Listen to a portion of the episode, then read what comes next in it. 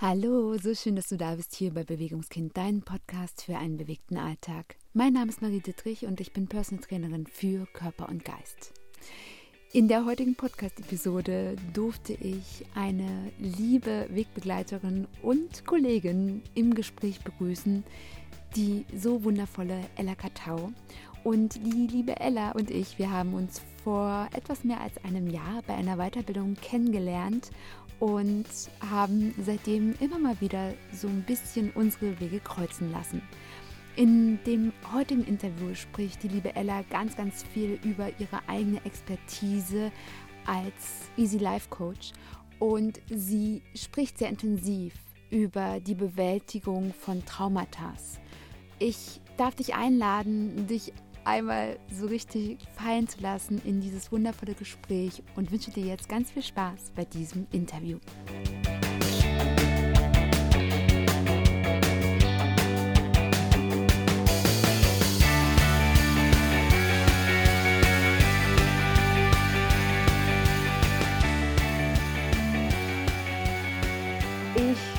Grüße euch alle zusammen und heute habe ich wieder eine zauberhafte Interviewpartnerin hier bei mir im Podcast, die wundervolle Ella Katau.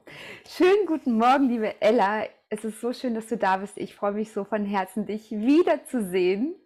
Und ja, wie geht's dir heute? Ja, einen schönen guten Morgen auch für dich, liebe Marie. Ich freue mich auch so sehr, dich wiederzusehen. Ich glaube, das ist jetzt fast ah, ein bisschen mehr wie ein Jahr dass wir uns ja. äh, das Thema gesehen haben. Ja, es freut mich sehr, bei deinem Podcast dabei zu sein. Ja. Und deine Frage, wie es mir geht, es geht mir gut, die Sonne scheint. Wenn die Sonne scheint, ist es meistens eh alles irgendwie leichter. Ja, ja. Genau, du hast es schon gesagt, wir kennen uns seit ein bisschen über ein Jahr. Wir haben uns bei einem Workshop haben wir uns kennengelernt und haben seitdem immer mal wieder so diesen Kontakt gehalten und ja, gefühlt, ja, von Herz zu Herz ist da irgendwas da. Also ich freue mich jedes Mal, dich zu sehen, von dir irgendwas zu lesen oder zu sehen. Und für alle, die dich noch nicht kennen, würde ich dich bitten, dass du dich mal vorstellst, wer bist du, für was gehst du los, was ist ja deine Mission? Ja, sehr gerne. Also mein Name ist Ella Katau und ich bin Coach für Bewusstseinsveränderung und Persönlichkeitsentwicklung. Und ich begleite inzwischen ähm, hauptsächlich Frauen äh, zurück zu sich selbst, sage ich immer, also zurück in ihr Herz, sich zu spüren, die Wahrheit in sich zu spüren, ihre Werte zu spüren und äh, ihr Potenzial vor allem zu spüren und somit äh, ein selbstbestimmtes, erfülltes Leben zu kreieren.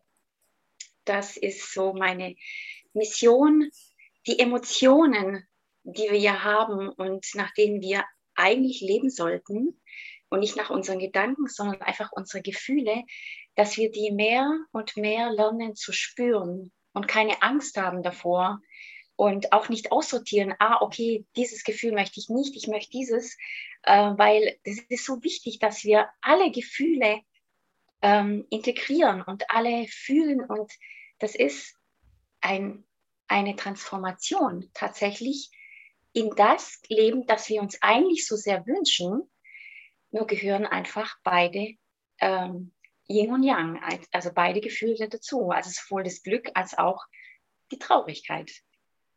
Und ja. das, dahinter stehe ich sehr, weil ich es ja selbst erlebt habe, was es mit einem macht. Ja, sehr schön. Das hört sich immer so, so wundervoll an. Du hast es jetzt gerade schon erwähnt, dass du es selbst erlebt hast. Magst du mal so ein kleines bisschen in deine Geschichte reingehen, wie du zu diesem Punkt heute gekommen bist? Ja, gerne. Also es ist eine etwas längere Geschichte, aber ich versuche sie zu kürzen. Lass dir Zeit. ja, also ich habe selbst in meiner Kindheit, ähm, ich glaube, so gut wie alle Schichten von Trauma erlebt. Und ich war mir bis, zu, bis vor einem Jahr gar nicht bewusst, dass ich ein Trauma in mir habe.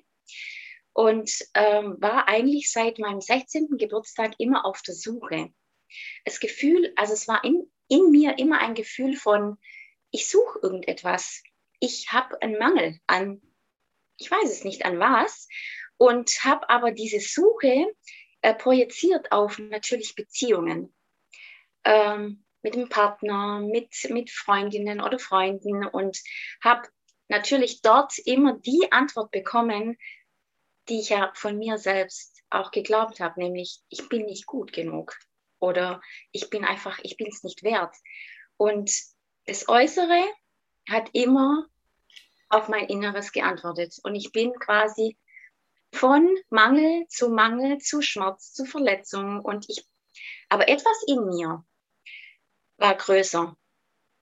Diese, dieses, ich will es wissen und ich, da ist etwas, das möchte ich irgendwann wieder fühlen. Und so bin ich wirklich so über systemische Familienaufstellung, über Kinesiologie, über Reiki immer weitergegangen und habe nie aufgegeben, bis ich dann, also den Durchbruch für mich selbst hatte ich 2019 im Dezember mit dem Buch ähm, Liebe kann alles von Eva Maria Zurhorst. Und da lernte ich Meditation kennen. Und über die Meditation habe ich ein Bewusstsein für meine Gefühle entwickelt. Und dann war das wie so ein Selbstläufer. Und das, ich bin dann zu einer Traumaarbeit ähm, gekommen, wo ich mich dann auch weitergebildet habe und wo ich bis heute sage, das Wissen über Trauma öffnet tatsächlich Türen. Denn in dem Moment, wo man, wo man sich bewusst ist, was in einem passiert, wenn Trauma erlebt wurde, kann man verstehen, was da im Außen passiert, was uns eigentlich nur zurückfühlen möchte. Und dass die ganzen Verhaltensmuster und die ganzen Umstände tatsächlich nur da sind, um zu heilen.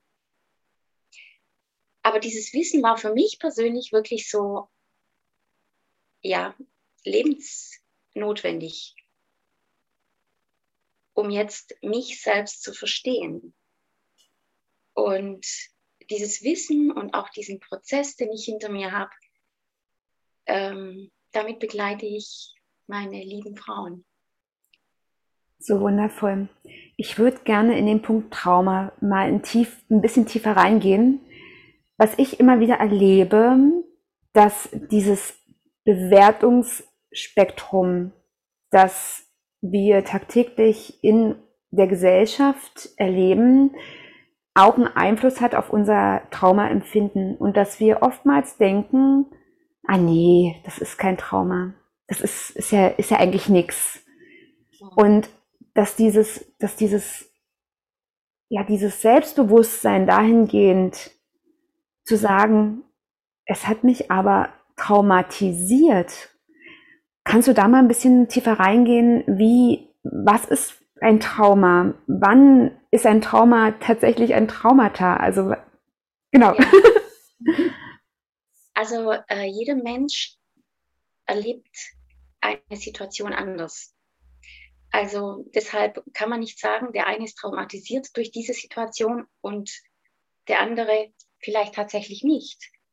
Das ist individuell. Und Trauma passiert, wenn das Nervensystem mit etwas nicht fertig geworden ist und wenn keine Koregulation da war. Also so typisch, ich nehme vielleicht gerade mein Beispiel. Ähm, ich hatte zum Beispiel einen, einen schweren Unfall und hatte so dieses typische Unfalltrauma, ja, also wo man sagen kann, okay, das ist, das hört sich jetzt tatsächlich nach Trauma an. Ähm, da ist was passiert, was, was einfach äh, auch nicht nur, also auf den Körper schmerzvoll war, äh, für die Psyche, aber was danach passiert ist und was ich auch nicht wusste bis vor einem Jahr, ist, ich kam in ein Krankenhaus und ich war isoliert von meiner Familie. Und was mir dann passiert ist, ist ein Bindungstrauma, weil da war kein Mensch da, der mich in Arm genommen hat, der mich körperlich also spüren hat lassen, du hast Sicherheit, du hast Halt. Denn wenn man sich in einem Stresszustand befindet und man hat kein Gegenüber, der ein reguliertes Nervensystem hat und der eine mit, mit, mit emotionaler, äh, feinfühliger Kommunikation und Interaktion vermittelt, es ist alles gut. Du bist gehalten, du bist geliebt, du bist sicher. Dann bleibt in unserem Nervensystem ein Trauma, also ein Stress, der sich nicht, der nicht abfließt. Und dieser Stress ist das Trauma, das uns später natürlich ähm, blockiert im Leben. Und zurück zu deiner Frage, wann ist ein Trauma ein Trauma? Das, ich glaube, das ist zu spüren, wenn man in immer wieder gleichen Umständen sich wiederfindet. Wenn sich etwas immer wieder wiederholt und obwohl man in der Therapie war, obwohl man vielleicht schon Familienaufstellungen gemacht hat oder Energiearbeit, es, es bleibt trotzdem da. Vielleicht in verschiedenen Gewändern. Es zeigt sich mal so, mal so, aber von, von der Grundessenz ist es doch immer wieder der gleiche Schmerz. Und ich glaube, da kann man davon ausgehen, dass da ein Trauma vorliegt. Ja, spannend. Und du hast es ja selbst erlebt und du hattest gesagt, was so deine Strategien waren. Und ich, ich kenne es von mir auch selbst, dass ich in früher Kindheit einen Traumata erlebt habe und da lange Zeit gedacht habe, das ist nur ein Traum und habe immer wieder die gleiche Sequenz geträumt. Als ich dann älter wurde, kam ich in ähnliche Situationen, wo ich dann immer gedacht habe, das, das kann doch nicht sein und immer wieder kam dieser Traum. Und für mich war es dann auch ein Weg, das Stück für Stück die Schichten abzuziehen über verschiedene therapeutische Maßnahmen, über verschiedene ja, Coaching-Sessions, Meditation und so weiter und so fort. Jedoch, wenn, wenn du noch an diesem Punkt bist, dass du eventuell immer der gleichen Situation gegenüberstehst und dieses Gefühl hast, das kann doch nicht sein. Was empfiehlst du da, dass man, wie, wie kann man anfangen, für sich ein Bewusstsein zu entwickeln, um die, ja, die Verantwortung so ein Stück zurückzuholen, um zu sagen, ganz gleich, was sich da zeigt, ich gehe jetzt mal in eine Ecke, um, um diesen, diesen, diesen Loop zu durchbrechen, um anzufangen, da vielleicht mal die Kurve zu kratzen, um da eine andere Abbiegung zu nehmen. Hast du da eine Idee? Ja, also ich habe mich ja auch wirklich über 20, 30 Jahre immer wieder in der gleichen Schleife befunden. Und ich glaube, dass es ganz wichtig ist, ähm, erstens aus dem Außen zu sich selbst wiederzukommen. Also diesen Spiegel zu erkennen, dass man selbst aus sich heraus diese Situation wählt. Und dass der, also die Person, ich nehme jetzt mal eine Person, im Außen nur dazu da ist, um diese Emotion, die wir ja so erfolgreich durch Kompensationsmuster und, und, und Verhaltensmuster verdrängen, diese Person ist da, um diese Emotion ans Licht zu holen und ich glaube, die, die wichtigste Frage ist, was für eine Emotion verursacht dieser Mensch in mir? Was für einen Gefühlszustand bekomme ich, wenn er das und das tut? Oder wenn mir das und das passiert?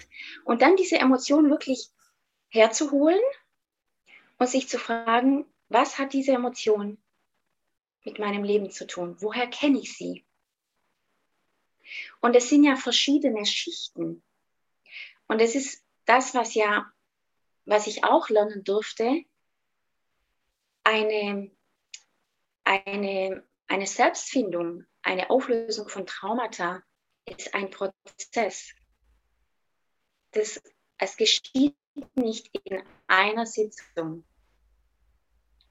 Diese, diese, diese Heilungsmomente, die manche erleben, gibt es bestimmt. Aber ich glaube, es ist ganz, ganz wichtig, dass wir uns geduldig und wohlwollend zuwenden. Wie ein kleines Kind. Ich meine, ein kleines Kind braucht auch mh, mm, ganz viel Geduld und ganz viel Liebe und Zuwendung, damit es aufwachsen kann, damit es sicher aufwachsen kann. Und diese Emotionen, diese Anteile in uns, die schwerwiegende Traumata tragen, das sind wie kleine Babys. Die brauchen ganz viel ja, Zuwendung und ganz viel Geduld und Verständnis. Und in dem Moment, wo wir uns darin üben, kommt, löst sich witzigerweise, weil dann ist dieser Druck weg. Dieses, du musst jetzt weggehen. Weil wir gehen ja in Widerstand mit dem, was wir ja weghaben wollen. Also wir, wir, wir wollen dieses Gefühl nie wieder erleben. Wir wollen diese Situation nie wieder erleben. Und wir gehen ja mit Widerstand drauf, üben Druck aus und das Ding kommt mit noch mehr Druck und, und fliegt uns um die Ohren.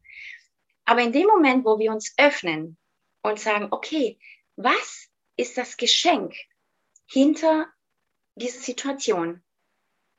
Was möchte in mir heilen? Was möchte in mir endlich einen Platz finden, gesehen werden? Und da passiert ganz viel Integration, ganz viel Heilung und diese Härte fällt ab. Es wird so weich.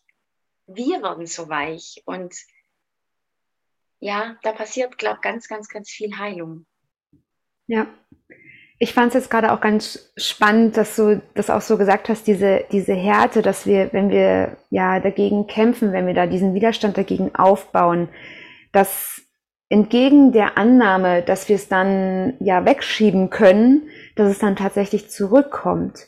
Und was ich immer wieder erlebe, dass Menschen genau in diesen Widerstand gehen, weil sie auch Angst haben, weil sie Angst haben, wenn sie nochmal in diese Ecke gehen. Vielleicht erahnen sie es schon, vielleicht wissen sie es ja auch schon.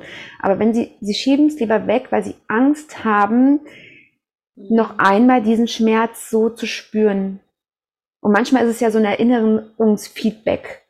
Meistens ist es ja ein Automatismus, den man da durchläuft. Also man macht ja viele Dinge sehr, sehr unbewusst und deswegen ist es, glaube ich, auch so wichtig, dass wir ja kollektiv das Unterbewusstsein noch, noch mehr Wertigkeit geben, da wir ja so viele Dinge so tun. Und hast du das auch bei dir erlebt, dass du da diese Angst gespürt hast, davor zu sehen, was da wirklich ist?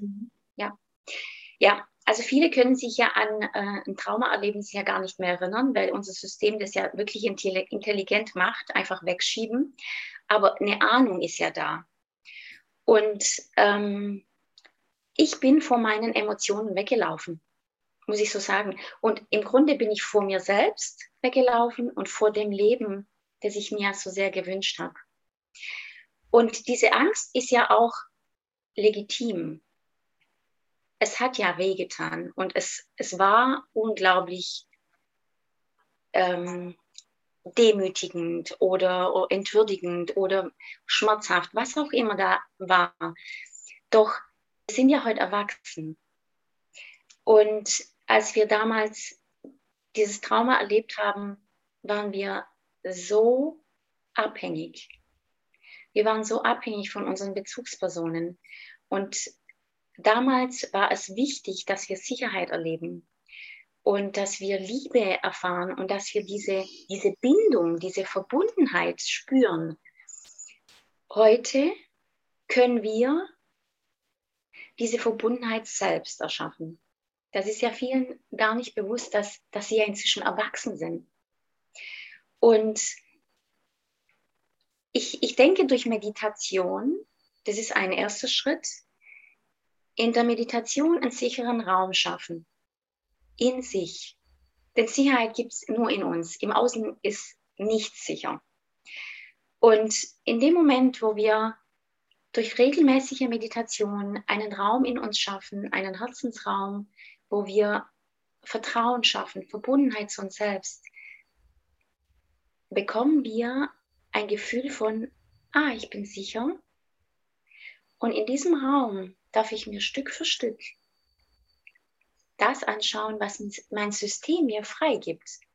Da wird niemals von uns, also von unserem System, zu viel preisgegeben, sodass wir komplett retraumatis äh, retraumatisiert werden. Das, das habe ich selbst nie erlebt. Hm.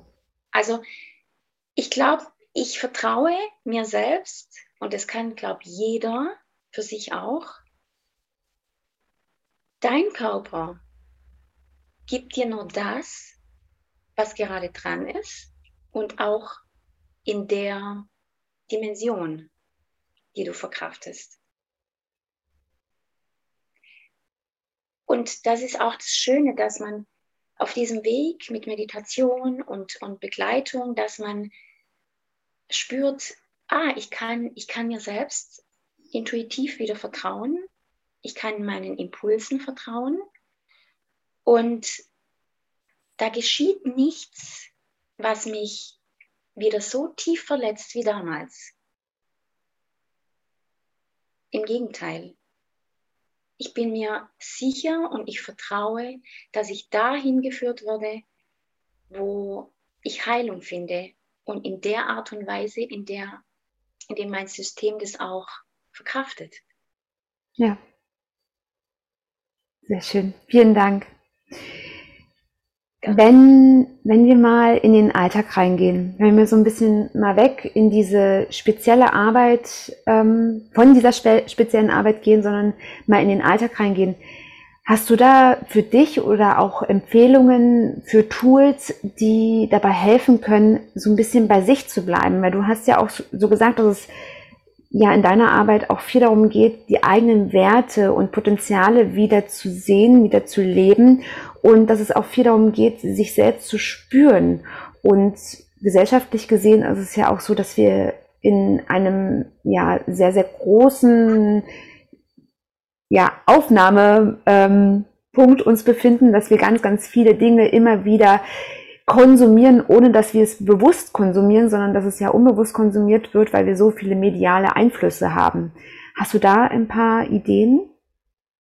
Äh, ich glaube, das Wichtigste ist, unser Nervensystem äh, regelmäßig zu regulieren, weil unser Nervensystem ist ja, vor allem wenn wir traumatisiert sind, enorm in dieser latenten Übererregung. Und das spüren wir ja gar nicht, weil das ist ja völlig normal geworden. Also ist es zu unserem Alltagszustand, aber wir spüren es ja, indem wir ganz schnell ja, oben drüber sind oder ganz schnell gestresst sind.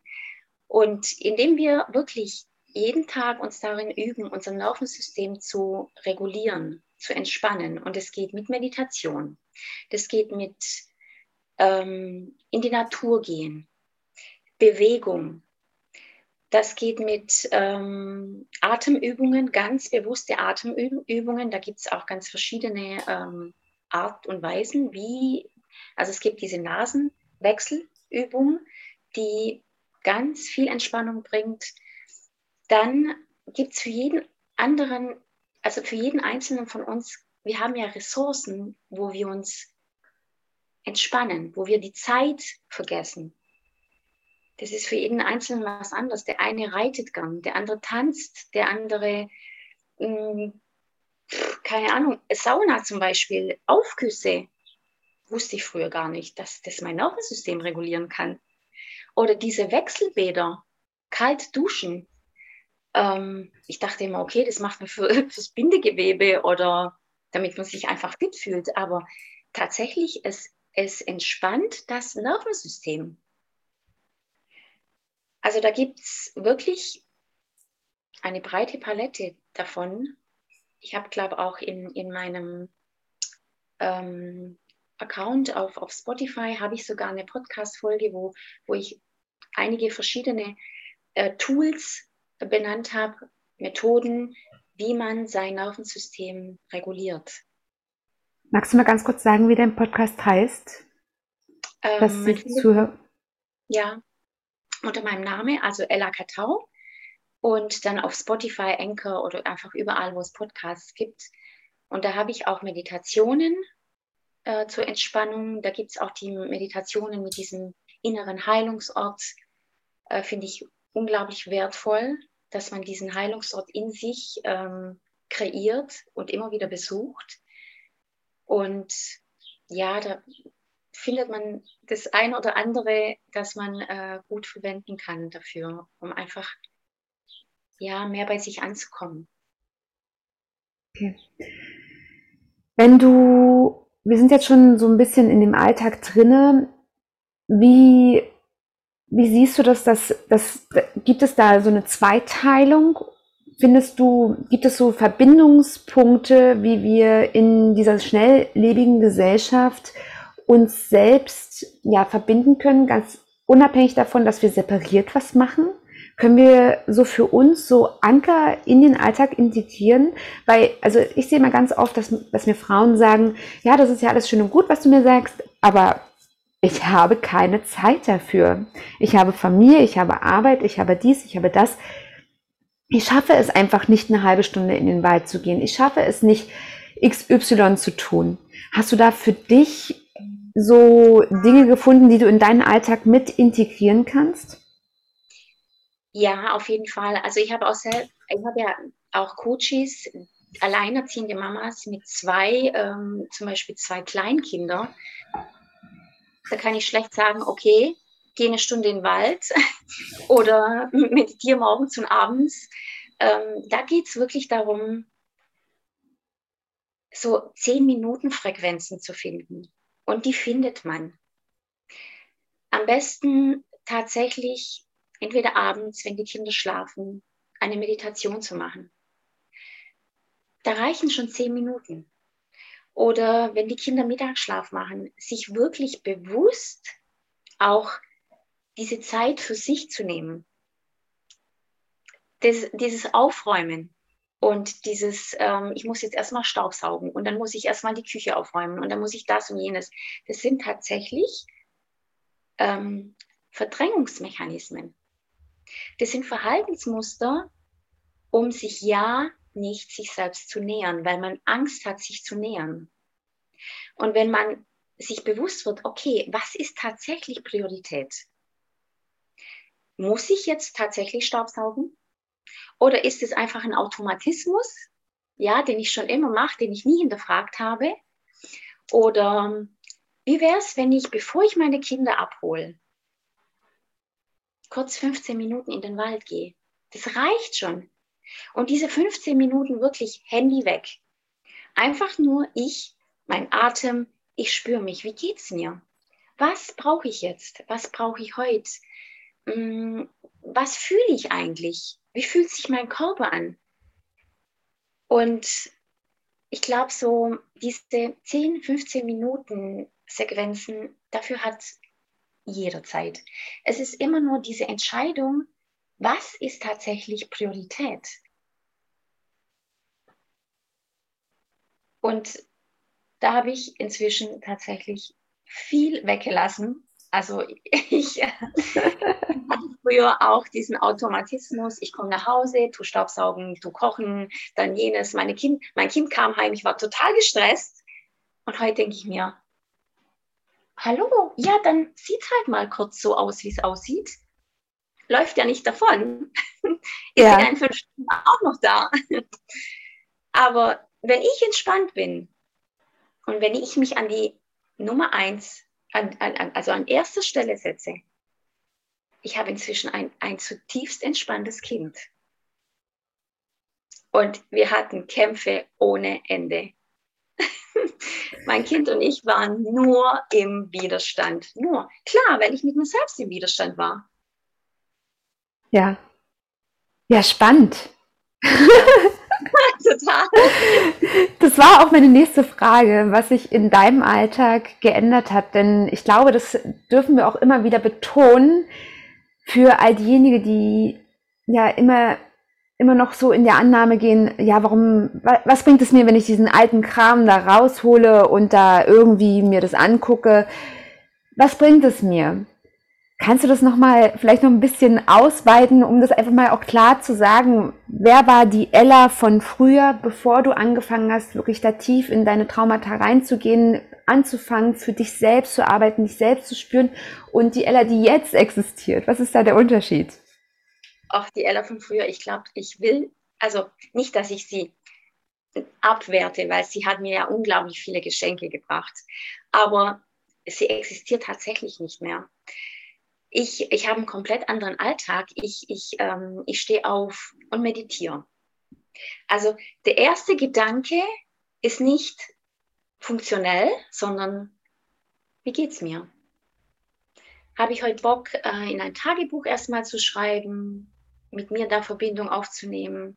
Oder habe ich Lust auf eine Meditation? Das ist Priorität eins. Und mein Kind weiß das schon. Mein Kind fragt mich inzwischen, Mama, hast du schon meditiert? Und dann weiß er, okay, dann ist er dran. Ähm, dann, ich nehme Herausforderungen im Leben so an. ich sage, okay, ich habe wieder ein Geschenk. Was ist das Geschenk dahinter? Ich habe zum Beispiel jetzt vor sechs Wochen meinen Fuß gebrochen. Am ersten Ferientag. Am ersten Ferientag. Und mein, die frühere Ella hat gesagt, ey, das geht gar nicht. Das Pech. Was mache ich jetzt? Sechs Wochen. Ich habe einen, einen neunjähriger Junge, ja, der braucht Bewegung. Ähm, draußen ist Sommer. Wir wollten in Urlaub. Also Stress. Und mein erster Satz war, okay, was ist das Geschenk dahinter? Ich öffne mich dafür. Und ich habe wirklich in diesen fünf Wochen sind es jetzt, also noch eine Woche habe ich, das sind ja die Ferien dann zu Ende, dann habe ich auch keinen Gips mehr. Auf jeden Fall. Spannend. Ich, ich habe so, es hat sich so viel getan. Ähm, und das hätte ich alles nicht erfahren können, wenn ich in diesem, okay, was machen wir heute? Wo fahren wir hin? Ähm, in den Ferien, vielleicht putze ich mal mein Haus von oben bis unten. Ich wäre wieder in in einem, klar, Funktionieren drin gewesen. Und so habe ich diese Zeit genutzt, um ganz viel oder noch mehr mir näher zu kommen. Und im Außen hat sich unglaublich viel getan. Also es kommt alles in Leichtigkeit. Sobald ich spüre, ich kämpfe um etwas, weiß ich, okay, stopp, irgendwas stimmt da nicht äh, guck's, guck's dir an. Denn im Grunde kommt alles zu uns, was jetzt zu uns gehört. Und wenn es noch nicht kommen kann, wenn wir da irgendwie kämpfen oder es schwer ist, dann ist der Zeitpunkt noch nicht gekommen. Dann darf vielleicht noch was angeschaut werden. Und ja, es tut sich in meinem Hauptberuf so viel. Ich bin ja Teilzeit noch angestellt und da kommt so viel ans Tageslicht, ohne dass ich wirken muss. Da ist etwas im Wandel. Aber für, für mich einfach, da, da ist so viel im Gange, mit, was mit Wertschätzung zu, zu tun hat, mit Respekt. Und ja, also es hat sich, ich kann es nur jedem empfehlen, mach dich auf den Weg und fang an, dich zu spüren. Die Angst ist unser Wegbegleiter. Ich nehme Angst inzwischen an als, aha, ich habe Angst, okay. Das heißt, mein System will gerade wachsen. Ich soll mich gerade verändern. Weil sonst wäre die Angst ja nicht da. Ja. Ich packe dann die Angst und sage, okay, gucken wir mal schrittweise, wie wir vorankommen, aber ich nehme dich mit. Und ich will dich nicht weghaben oder ich habe Angst vor dir, sondern ich begrüße die Angst hm. und sage, okay, lass uns die nächste Herausforderung meistern. Ja, spannend. Wenn wir gerade noch mal bei der Angst sind, das Thema, das, das hat sich jetzt noch angeboten, mir kam jetzt schon ein paar Mal drauf. Welche Rolle spielt zum Beispiel auch die Angst vor Ablehnung? Hast du das selbst auch gespürt? Hat sich da was für dich verändert, als du dich verändert hast? Hast du da auch Ablehnung erfahren? Wie bist du damit umgegangen? Denn ich glaube, dass viele auch ja deswegen sich nicht getrauen, für sich selbst einen Weg zu finden, weil sie Angst haben, abgelehnt zu werden, dass es jemand verurteilen könnte. Ja, Ja, also ich denke, die Angst vor Ablehnung ist tatsächlich in jedem drin, weil es evolutionär ist. Und je nachdem, wie dann die Biografie abgelaufen ist, die Kindheit, ist die Angst vor Ablehnung enorm oder nur mm, ja, ganz entspannt immer wieder. Angst vor Ablehnung, ich glaube, da könnte ich ein Buch schreiben, weil ich habe gefühlt irgendwie immer mit Ablehnung zu tun gehabt. Und natürlich zeigt sie sich immer wieder. Aber in dem Moment, wo man sie erkennt, früher habe ich sie nicht erkannt, weil alles kleidet sich ja in irgendwelche Verhaltensmuster oder in irgendwelche Strategien. Und in dem Moment, wo, wo man sich bewusst wird, okay, ich habe gerade Angst vor Ablehnung, weil ich meide das, ich tue das nicht, weil, dann darf man sich bewusst werden, also erstens, kann, ich bin ein individueller, einzigartiger Mensch. Ich kann mich nicht vergleichen. Es, das geht ja gar nicht, weil niemand ist so wie ich. Und in dem Moment, wo ich Angst habe, dass mich jemand ablehnt, weil ich nicht so bin wie er oder andere, ist es ja eigentlich Bullshit. Denn es, ich, ich will doch auch keine Kopie sein. Und jeder einzelne von uns hat ein einzigartiges Geschenk und macht es auf seine Art und Weise, es in die Welt bringen. Und es ist eine Ergänzung. Wir sind alle zusammen eine Ergänzung. Und es ist doch so anstrengend zu sein wie jemand anders. Auf der anderen Seite wird es immer Menschen geben, die etwas nicht gut finden, was ich mache. Dann ist die erste Frage, die sich stellt, okay, was spiegel ich ihm? Was trigger ich in ihm, dass er mich ablehnen muss? Es muss es, tut, es hat ja nichts mit mir zu tun, wenn er mich ablehnt, sondern ich repräsentiere ja ihm irgendetwas, was er selbst nicht anschauen möchte. Und ähm, ja, ich könnte nicht acht Milliarden Menschen mögen. Also ja, genau. Also bin ich ja. Ich glaube auch, das Wichtige ist, ähm, das habe ich beispielsweise ja massiv erlebt, dass das enge Umfeld, das familiäre Umfeld in die Ablehnung geht. Und was ich jedoch so spannend finde, ist, dass wenn wir diesen Weg gehen, dass ja automatisch Menschen sich offenbaren einem, dass sie in ein Leben kommen, dass auf einmal Verbindungen entstehen, die man vorher nie gesehen hat, die man vorher nicht mal ansatzweise für möglich gehalten hat. Und ich glaube, dass in unserer Gesellschaft, ohne die enge Familie natürlich anzugreifen jetzt in diesem Moment, aber dass, dass unsere Gesellschaft das Wort Familie eine Bedeutung einnimmt, die vielleicht auch nicht ganz zu unserem Sein, also als Mensch passt, weil ich glaube, dass wir alle irgendwo zu einer Familie gehören und dass auch wenn wir blutsverwandt sind, natürlich auch die Wahl haben, Mensch zu sein und auch zu sagen, ich möchte mit dem Menschen nichts mehr zu tun haben, weil er vielleicht einen ganz anderen Weg geht, als es für mich möglich ist, gerade zu verstehen.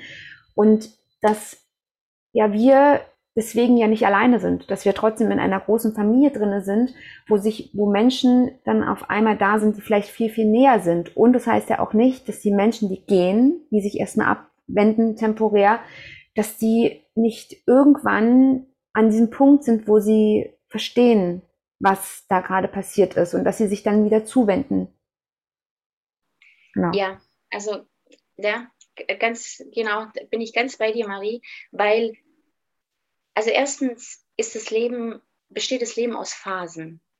Also es gibt ja total, äh, auch dieses universelle Gesetz, das besagt, das Leben besteht aus Zyklen, aus Phasen. Das heißt, diese, diese, dieser Glaube, dass Menschen einem ein Leben lang begleiten, bedeutet nichts anderes eigentlich, dass wir uns nicht, nicht verändern. In dem Moment, wo wir uns verändern, bleiben Menschen auf, auf der Strecke hört sich so negativ an, gehen, gehen Menschen aus unserem Leben, aber es kommen neue, die zu unserer Veränderung passen.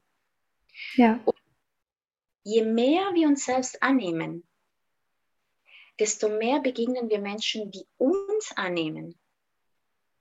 Weil alles ist ja ein Spiegel. Je mehr wir uns ablehnen, desto mehr zeigt uns unser Spiegel Ablehnung. Und mir persönlich ist es auch passiert, dass Menschen aus meinem Leben gegangen sind. Manche sind weg, aber manche kommen gerade wieder. Also jeder Mensch verändert sich und jeder Mensch hat sein eigenes Tempo. Und für manche macht unser Weg Angst. Da geht ja was in Resonanz. Die spiegelt mir ja Klarheit.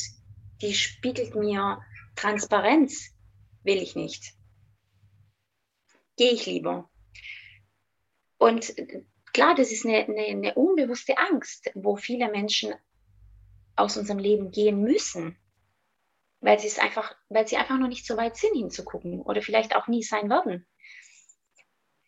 Und trotzdem ist dieser Weg, auch wenn er zeitweise einsam ist, ja, also ich habe die Einsamkeit auch erlebt, die tut aber gut, weil die ist nötig, um sich selbst zu spüren. Und wenn man durch diese Einsamkeit durch ist, dann hat man eine Fülle eine ganz andere Bekan äh, Freundschaften, Bekanntschaften, ein ganz anderes Umfeld. Das kannst du mir nur bestätigen mit Sicherheit. Ja, ja. Es ist einfach eine Bereicherung und nicht zu vergleichen mit den frü früheren Freundschaften, oder? Ja. ja, ich empfinde das auch immer, wenn ich so an früher dachte, es gab halt immer, ich bin sehr dörflich aufgewachsen, um das mal ähm, so zu sagen. Und da war das halt diese, diese ganzen starren Strukturen. Es gab halt die Jugend und die Jugend war halt zusammen und die bestand aus verschiedenen Alterskategorien, aber irgendwie waren wir alle zusammen. Und dann gab es die Familie und dann gab es noch das Vereinsleben und das, das, das musste alles dazugehören. Und in diesen Strukturen sind ganz, ganz viele Dinge passiert und ich hatte, ich habe immer in der Annahme gelebt, ich muss diese Strukturen beibehalten, aufrechterhalten und darf nichts tun, dass diese ja irgendwie, dass daran geruckelt wird und dass die irgendwie kaputt gehen können.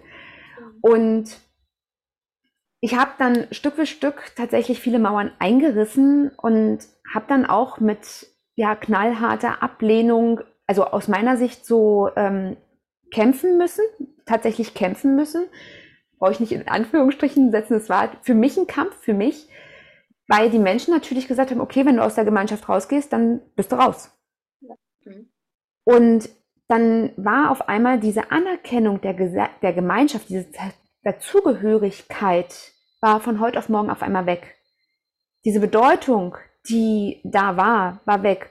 Und ich glaube, das ist auch ein ganz, ganz wichtiger Punkt, dass wir das üben, dass wir das auch einfach mal wahrnehmen. Und das heißt ja nicht, dass wir, so wie ich jetzt handeln muss, dass ich, dass ich ganz bewusst Stück für Stück Mauern eingerissen habe, um mein, ja, mein Freiheitsgefühl zu erweitern.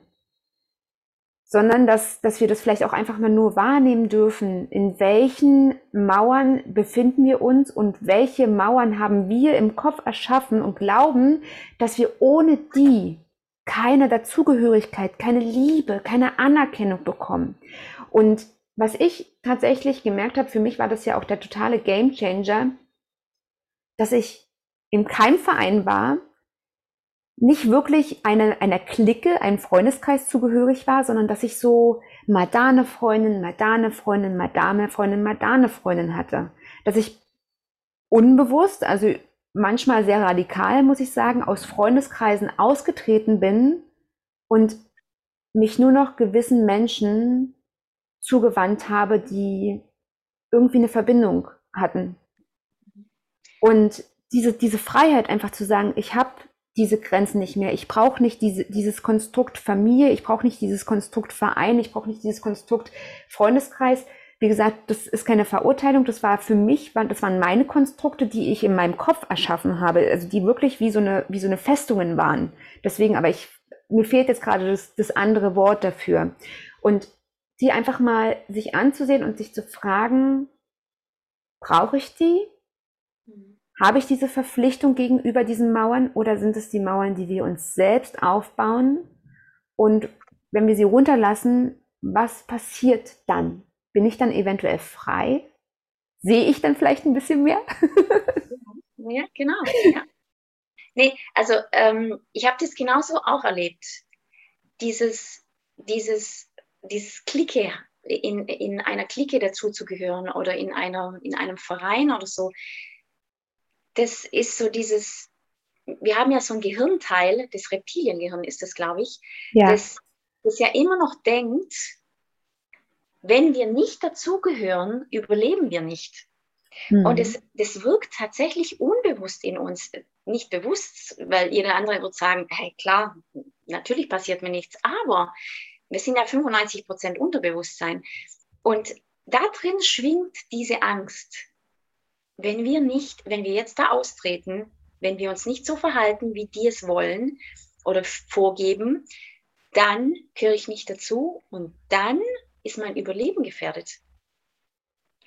Ähm, und die Erfahrung zu machen, vielleicht einfach schrittweise, man muss ja nicht gleich von heute auf morgen aus einer Gruppe austreten, weil ja. das kann ta tatsächlich auch ähm, zu einer Panikattacke führen. Ja. Sondern einfach erstmal der Raum für sich schaffen, die Bewusstheit für sich selbst. Und dann passiert es ja wirklich schleichend automatisch. Irgendwann geht man einfach nicht mehr regelmäßig hin. Irgendwann löst sich vielleicht sogar die Gruppe auf. Also manchmal ist sogar das im Außen löst sich auf von heute auf morgen oder man zieht weg. Oder ja. irgendwas passiert und dann ist man auf einmal draußen. Und wenn man draußen ist, dann fangen ja diese Freundschaften parallel an zu, zu entstehen, die auch wirklich zu einem selbst gehören. Genau. Weil ich glaube, das ist auch dieses Ding. Also ich, wie gesagt, ich will Vereine nicht ähm, irgendwie, hm. ja, irgendwie abwerten. Ich möchte auch ähm, so eine Konstruktion insgesamt nicht abwerten. Darum geht es auf keinen Fall. Ich glaube, es geht immer um das eigene Bewusstsein, sich bewusst zu werden, dass wenn wir in einer Gruppe dazugehören, wenn wir das, dieses Gruppenzugehörigkeitsgefühl sehr, sehr, sehr groß wertschätzen, dass wir auch hier nicht vergessen dürfen, wer wir selbst sind. Denn wir sind letztendlich nicht die Gemeinschaft, wir sind in erster Linie eine, eine Person, die sich spüren darf und die anfangen darf, auch in solchen Dingen, in, in solchen Konstruktionen, sich selbst wahrzunehmen, wie sehr ja, spüre ich mich da überhaupt? Wer bin ich überhaupt in dieser Konstruktion? Und könnte es sein, dass ich mich einer Sache verpflichte, voll und ganz, wo ich selbst nicht mehr da bin. Und so ging es zumindest mir und Vereine sind so toll, die, die machen ganz viel für, für Kinder, für, für Menschen, die, die auch irgendwo ihren, ihren Halt da drinnen finden. Das ist total wichtig, das auch nochmal zu erwähnen. Das ist natürlich ganz, ganz, ganz wichtig und die machen alle eine tolle Arbeit. Jedoch geht es ja letztendlich darum, dass wir uns in diesen Gemeinschaften uns selbstbewusst sein, sind. Ja. Und auch spüren. Ja, sehr schön. Ja, danke schön für diesen wunder wundervollen Austausch, liebe Ella. Ich habe noch Danke dir, liebe Marie. Ja, gerne. Ich habe noch drei letzte Fragen. Die erste ja. Frage, wie kann man dich erreichen, wenn ja, wenn jetzt der ein oder andere denkt, die ein oder andere denkt, ich möchte gerne die Ella noch ein bisschen näher kennenlernen, möchte vielleicht ein bisschen mehr erfahren, möchte eventuell auch mit ihr zusammenarbeiten. Wie ja, kann man dich erreichen? Ja, sehr gerne über Instagram zum Beispiel, über Ella Easy Life Coach, glaube äh, ich. Ich habe den Namen jetzt gerade gar nicht parat. Ich verlinke es auf jeden Fall. Also das definitiv. Auf Facebook ähm, erreicht man mich auch über Ella Katau. Dann habe ich äh, eine digitale Visitenkarte über Google erreicht, mich, erreicht man mich dann über Ella Katau, dann kommt man auch auf meine Webseite. Das sind dann meine Kontaktdaten, meine E-Mail-Adresse, meine Handynummer und ja, mich einfach anschreiben, ganz easy. und ähm, so kann man auch äh, mit mir einen, einen, ganz kostenlosen, unverbindlichen Austausch vereinbaren per Zoom, dass man sich auch gleich mal ein bisschen sieht und kennenlernt. Und ja, das finde ich auch sehr wichtig, weil es muss einfach eine Sympathie da sein, die Chemie muss passen, das Vertrauen von beiden Seiten. Das finde ich in dieser Arbeit sehr, sehr wichtig. Ja. Und du sagst es. genau, dann ähm, würde ich gerne zu meinen letzten drei Fragen, äh, zwei Fragen, in Verzeihung, kommen. Ich, ich möchte das, das Gespräch noch ein bisschen weiterführen. Ja, gern, komm, lass uns so ein bisschen plaudern. Genau. Liebe Ella, wenn du jetzt sofort ohne jegliche Limitierungen, ohne irgendwelche Eingrenzungen etwas verändern könntest, was wäre das? Ich würde jedem Einzelnen empfehlen, sich selbst mehr zuzuwenden, weil in dem Moment, wo wir aus diesem Außen rausgehen, nach innen, verändern wir die Welt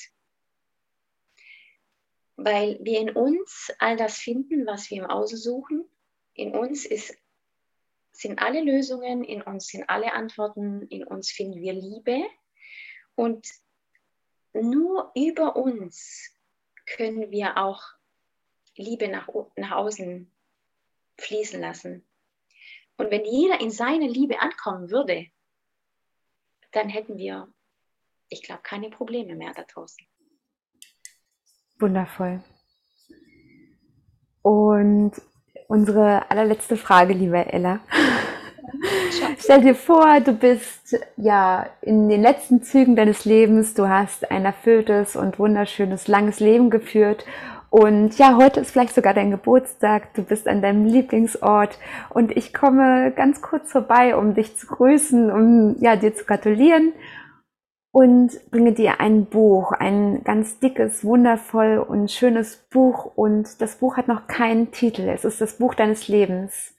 Welchen Titel würdest du aus heutiger Sicht dem Buch geben? Mein Leben in Fülle. So schön. Oh. Sehr schön. Liebe Ella, danke, danke, danke für deine Zeit, für dein Sein, für ähm, all die Dinge, für die du losgehst, für jede einzelne Frau, die du unterstützt. Und ja, ich danke dir von Herzen, dass du ein Stück weit in meinem Leben bist und dass wir uns immer wieder begegnen. Dankeschön. Ich danke dir, liebe Marie, und ich bin auch, ich bin so froh über unsere energetische Verbindung. Sie ist ja nicht greifbar immer, weil wir, wir wohnen ja schon, ich glaube, fünf Stunden voneinander weg. Ja, ja. aber irgendwie sind wir, wir sind ja eh alle miteinander verbunden, aber man spürt diese Verbindung, man sieht sich immer wieder und ähm, da ist einfach was da. Und es hat mich unglaublich gefreut, bei dir in deinen äh, Podcast-Folgen zu sein. Es ist mir wirklich eine Ehre. Sehr gerne. Herzlich willkommen zurück. Es ist so schön, dass du noch da bist, dass du dir die Zeit genommen hast für dieses Interview. Falls du jetzt denkst, oh ja, ich würde so gerne noch etwas mehr über Ella erfahren, über ihre Arbeit oder gar mit ihr zusammenarbeiten, dann besuche sie gerne auf ihrer Homepage bzw. auf Instagram und Facebook und ja, trete mit ihr in den Kontakt. Lass Ella und mich auch sehr, sehr gern an deinen Gedanken teilhaben zu dem Interview. Vielleicht gibt es auch Dinge, wo du denkst, da geht es noch nicht weit genug. Vielleicht möchtest du etwas ergänzen. Oder du hast natürlich auch Fragen, immer gerne her damit. Wir freuen uns über den gemeinsamen Austausch, denn diese Verbindung bringt uns alle weiter. Wir können so viel voneinander lernen, wenn wir anfangen, uns zu verbinden und zu berühren. Und ja, ich freue mich auf dich, ich freue mich auf deine Berührung und bis dahin denke immer daran, du bist so wundervoll und einzigartig. Bleibe bewegt, deine Marie.